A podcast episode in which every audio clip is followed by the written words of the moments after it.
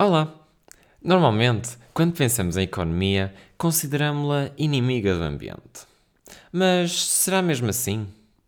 Neste episódio, irei abordar a relação da economia com o ambiente, apresentando diversas políticas ambientais que existem e que contribuem para a diminuição do impacto ambiental das empresas.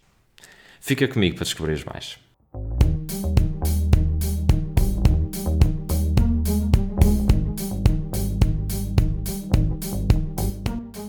A economia é uma ciência social que estuda o padrão e o movimento de bens e utilização de serviços, como alimentos, energia, entre outros. Uma das primeiras noções que temos de possuir é que a economia não pode ser vista como negativa ou positiva, mas sim como um elemento que nos ajudará a atingir a sustentabilidade, aliada à sociedade e ao ambiente. A nível da economia individual, um dos princípios fundamentais é que as pessoas querem fazer coisas que contribuam para o aumento do seu bem-estar. No entanto, também consideramos os custos de fazer estas coisas, o que nos leva a calcular o benefício líquido, que consiste nos benefícios menos todos os custos. No entanto, esta visão individual da economia pode causar problemas. Por exemplo, imaginemos um indivíduo que usa o seu carro, movido a gasolina, para ir ao trabalho todos os dias.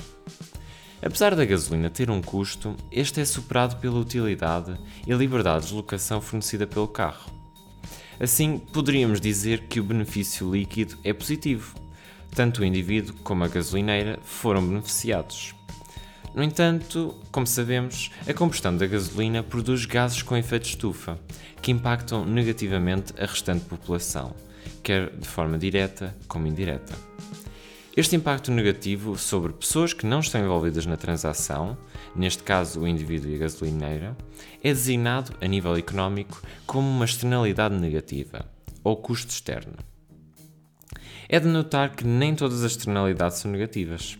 Um apicultor que produz mel e que com isto conduz a um aumento de polinização das plantas envolventes é um exemplo de uma externalidade positiva. Assim, como podemos ter em conta esta externalidade negativa? A solução passa por ter todo o planeta como referência, em vez de pensarmos apenas nos benefícios individuais que obtemos das nossas decisões. Ou seja, devemos calcular os benefícios líquidos totais. Desta forma, retomando o exemplo anterior, embora o indivíduo tenha um benefício pessoal, a sua decisão contribui para um impacto negativo na restante população e nos ecossistemas naturais. Um economista tende a olhar para as externalidades negativas como uma deficiência do mercado. Por outras palavras, o mercado não está a conseguir maximizar o bem-estar social ao não ter em conta o impacto ambiental. Então, como podemos corrigir esta deficiência no mercado? Podemos usar políticas ambientais. Através destas, podemos corrigir falhas do mercado e aumentar o bem-estar social. E existem duas categorias muito amplas de políticas ambientais. A primeira é a legislação de comando e controlo e a segunda, a legislação de incentivo ao mercado. Nota que cada caso específico é diferente e não existe uma única política que resolva todos os problemas. Por um lado, então, a legislação de comando e controlo consiste numa política que diz às pessoas ou empresas o que fazer e impõe limites, como um nível de qualidade ambiental que deve ser cumprido. Por exemplo, um país pode definir que cada empresa apenas pode emitir uma certa quantidade de gases com efeito estufa. Cabe, posteriormente, à empresa descobrir como fazer esta legislação funcionar. Uma outra aplicação da legislação de comando e controlo é o requerimento que produtos cumpram certos requisitos. Por exemplo, para vender qualquer eletrodoméstico é necessário que este cumpra diversas regras. Cabe a cada produtor escolher como estas regras são cumpridas.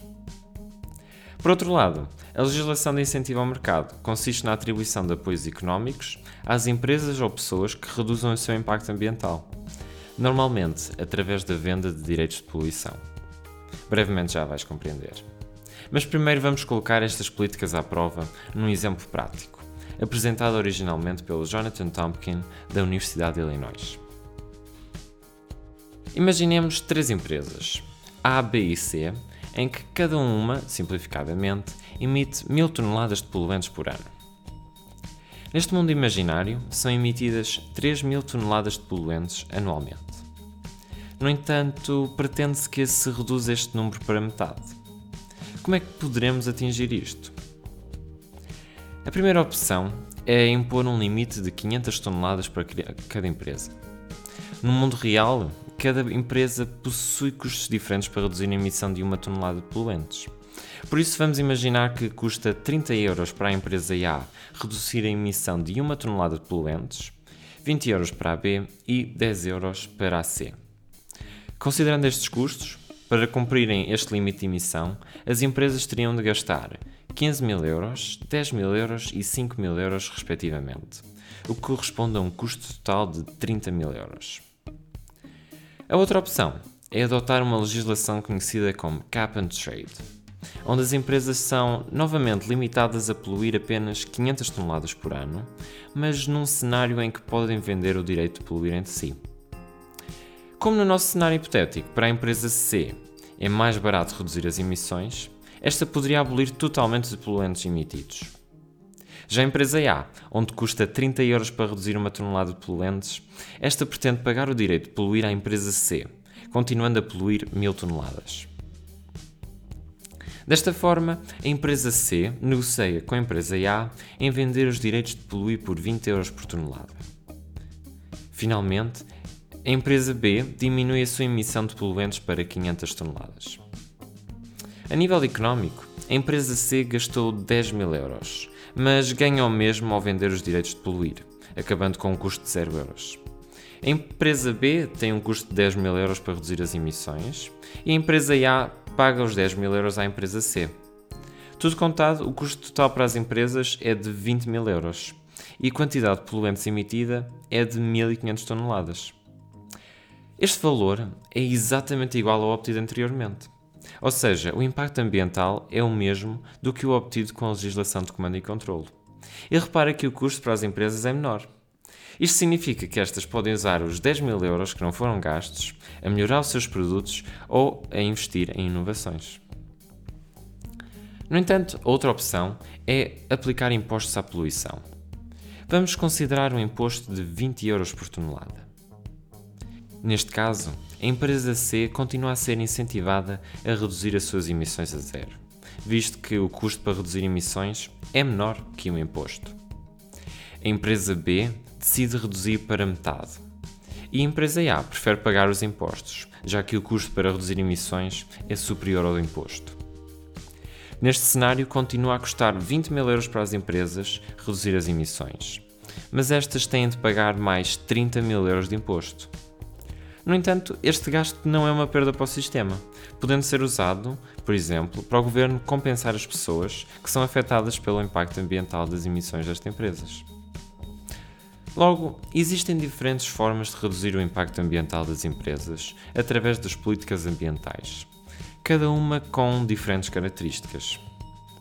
Como sempre, podes continuar a seguir o nosso trabalho online e seguir-me no meu website em fmcorreia.com. Eu sou o Filipe Correia e este foi o episódio sobre políticas económicas. Fica connosco para o nosso próximo episódio. Até lá!